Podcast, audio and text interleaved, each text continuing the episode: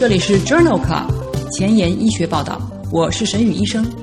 每周五天，每天半小时，只讨论最新的顶尖专科文献，介绍给感兴趣的同行们。Journal Club 是双周刊，分十个专科话题，这一周五天分别是心脏科、呼吸科、消化科、神经科和内分泌科。别忘了关注公众号，订阅我们的节目哦。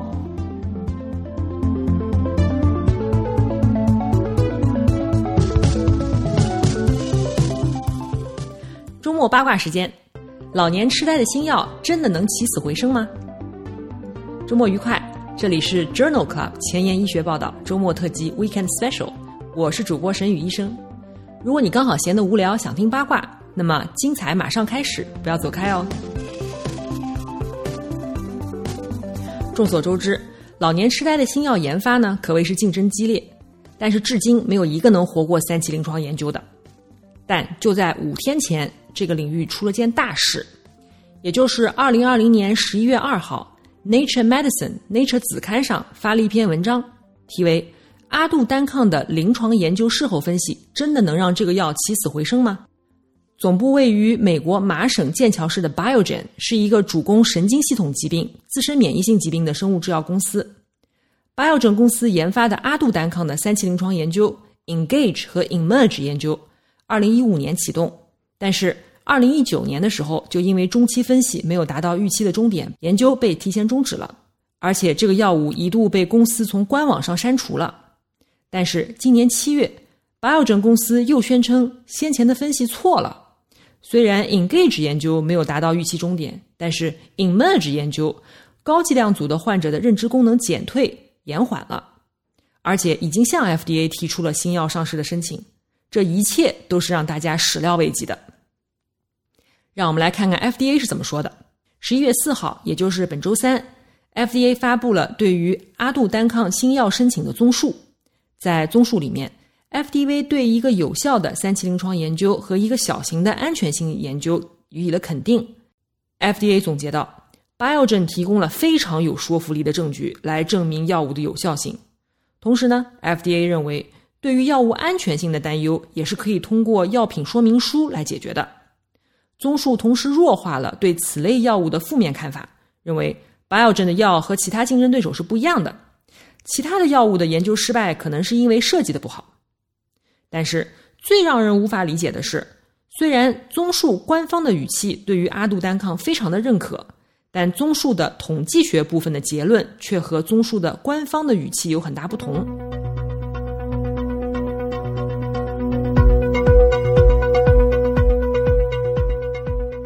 在统计分析里，FDA 的专家认为，Biogen 公司停止了两项三期临床研究，导致研究无法按照计划正常的结束。援引统计专家的结论，整体的数据看上去不能支持最大剂量的有效性。最好的情况下，也只能说明一个研究得出了阳性结果，然而另一个结果直接与之冲突。同一篇综述里面，前后两段居然意见差的这么大，真的十分令人惊讶。当然了，FDA 在批准之前，不仅需要采纳统计学专家的意见，还需要进行第三方专家的讨论和投票。在听取各方意见之后。FDA 拥有最终的审批权。在这篇综述发表的当天，Biogen 的股票大涨，涨了一百六十亿美元。投资者的兴奋是可以理解的，原因在于，如果被批准，这个药即将成为第一个早期老年痴呆症的药物。更可观的是，仅仅在美国，到二零二五年的适应症就会有一百万人，而此药可能成为有史以来全球销售额最高的药物。二零二五年的销售额可以预计达到七十五亿美元。如果这个药不能被批准，现在 Biogen 只有一个销售多年的多发性硬化的药物，销售额年年递减。可以说，这一个药物一旦批准，不但能让这个公司起死回生，还能一步登天。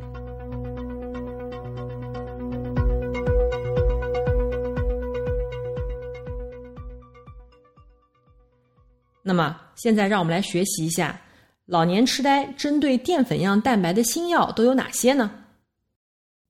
大量证据证明，淀粉样蛋白在老年痴呆的发病机制当中起着起始作用。然而，只有少数的抗淀粉样蛋白的制剂在临床研究中显示出了有意义的疗效。近期最有可能获得批准的药物包括四个，有三种可以注射的单克隆抗体，一个是我们刚才说到的阿杜单抗、甘特单抗，还有一个 BAN 二四零幺，以及一种小分子的口服药物 ALZ 八零幺。这四种药物的药理学作用，以及对贝塔样淀粉蛋白的选择性、血浆半衰期。血脑屏障渗透性以及达到脑内的峰值所需的时间，均决定了它们最终的临床效果。但总的来说，这四种药物的共同特征是，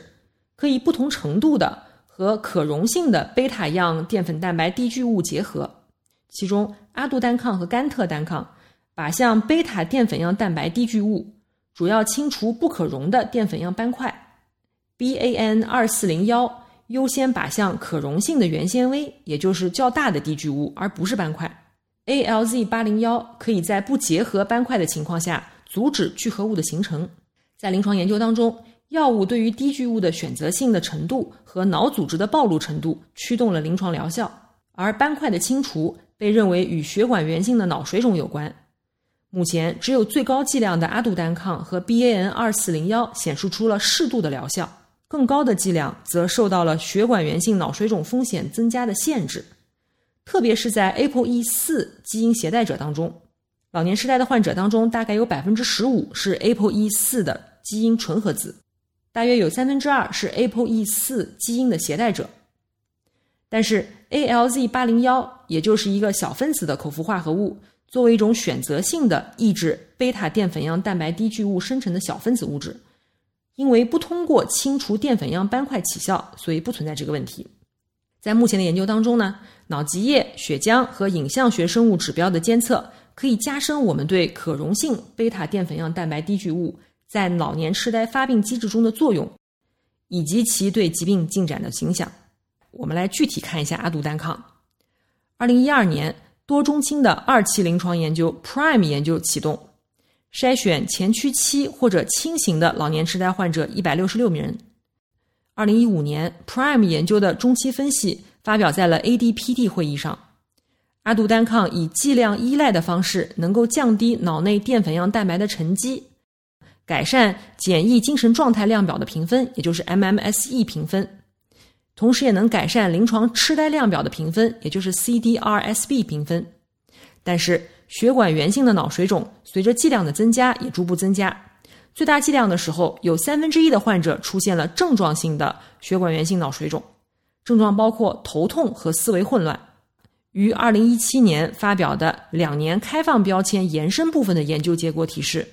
阿杜单抗最多可以减少淀粉样蛋白在脑内的沉积，达到七十的 centiloid，并延缓认知功能的恶化。此处的 centiloid 是 PAD 检查老年痴呆的一个测量单位，零代表完全没有老年痴呆，一百代表确诊老年痴呆。这个降幅还是非常可观的。二零一五年，两个设计几乎完全一样的三期临床研究启动，也就是我们先前提到的 Engage 和 Emerge 研究。Engage 研究是在北美、欧洲、澳洲和亚洲进行，Emerge 研究是在北美和欧洲进行。针对的人群都是老年痴呆伴有轻度认知功能障碍。两个研究均计划招募一千三百五十名患者。到二零一九年的三月份，中期分析没有达到预期的终点，因此研究被提前停止了。之后的故事我们都说过了。二零二零年七月，阿杜单抗又向 FDA 递交了上市申请，而且根据计划，FDA 最晚将于二零二一年三月份给出答复。让我们来看看另一个新药，叫甘特单抗。甘特单抗在四项一期临床研究当中都被认为是安全而且耐受性良好的。二零一二年发表的一篇一期临床研究当中，发现高剂量组中的六名患者有两名患者的淀粉样蛋白减少的最多，他们脑部磁共振中发现局部炎症或者血管源性水肿。另一项研究当中。十六位患者在六个月的高剂量甘特单抗的治疗后，淀粉样蛋白的变化达到了百分之十一。二零一零年到二零一二年的二三期临床研究，Scarlet Road 纳入患有早期老年痴呆的七百九十九例患者，但是二零一四年因为没有达到主要和次要终点，提前停止了该研究。事后分析认为，最高剂量可能有效，所以研究以开放标签的形式继续进行，将持续到二零二零年七月。二零一四年启动了另一个三期临床研究 Margaret Road，计划纳入轻度的老年痴呆患者一千人，但是二零一六年的中期分析也没有达到预期的终点，因此停止招募了所有参与者，并改为开放标签继续随访。二零一八年的 AAIC 会议上面公布了 Scarlet Road 研究和 Margaret Road 研究当中的扩展部分的研究结果。结果提示，最大剂量的甘特单抗可以减少淀粉样蛋白在脑内沉积达五十九个 centiloid，而且三分之一的患者出现了无症状性的局部炎症和血管源性水肿。该药物的另一个二三期临床研究 DN2 研究，针对的是常染色体显性遗传突变的老年痴呆患者，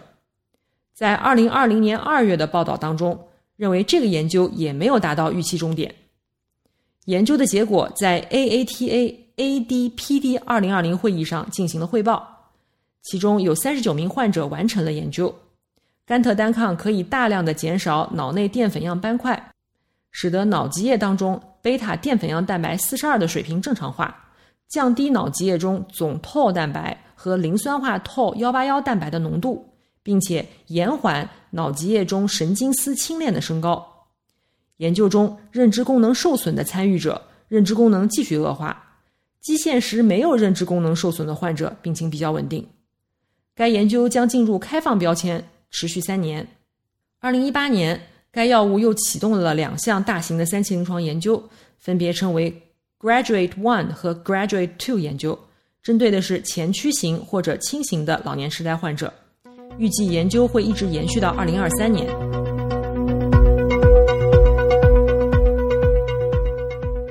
我们来看看第三个新药，BAN 二四零幺。这个药物呢，在二零一二年的时候开展了二期临床研究，为期十八个月，纳入了八百多名轻症的早期的老年痴呆患者。十八个月以后进入开放标签，为期五年。二零一七年公布的研究结果提示，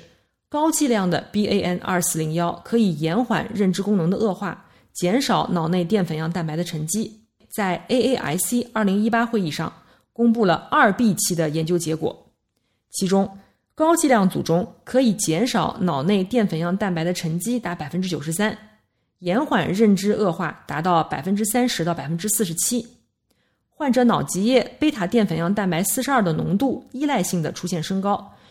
约有百分之十的患者出现了血管源性的脑水肿，但是大多数人没有症状。二零一九年。该药的三期临床研究 Clarity AD 研究启动，主要是针对早期症状性的老年痴呆患者，计划纳入一千五百六十六人，持续十八个月。二零二零年二月，另外一项三期临床研究 Ahead 三杠四十五研究启动了，针对的是认知功能正常，但是脑内淀粉样蛋白升高的人群，计划招募一千四百人。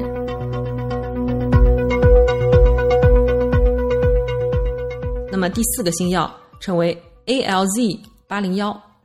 正如先前所提到的，作为一种选择性抑制贝塔淀粉样蛋白低聚物生成的小分子物质，因为它不通过清除淀粉样斑块起作用，因此不存在血管源性脑水肿的问题。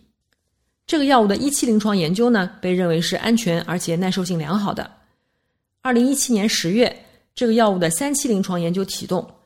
计划纳入携带 APOE 四基因纯合子的轻中度老年痴呆的患者，为期十八个月。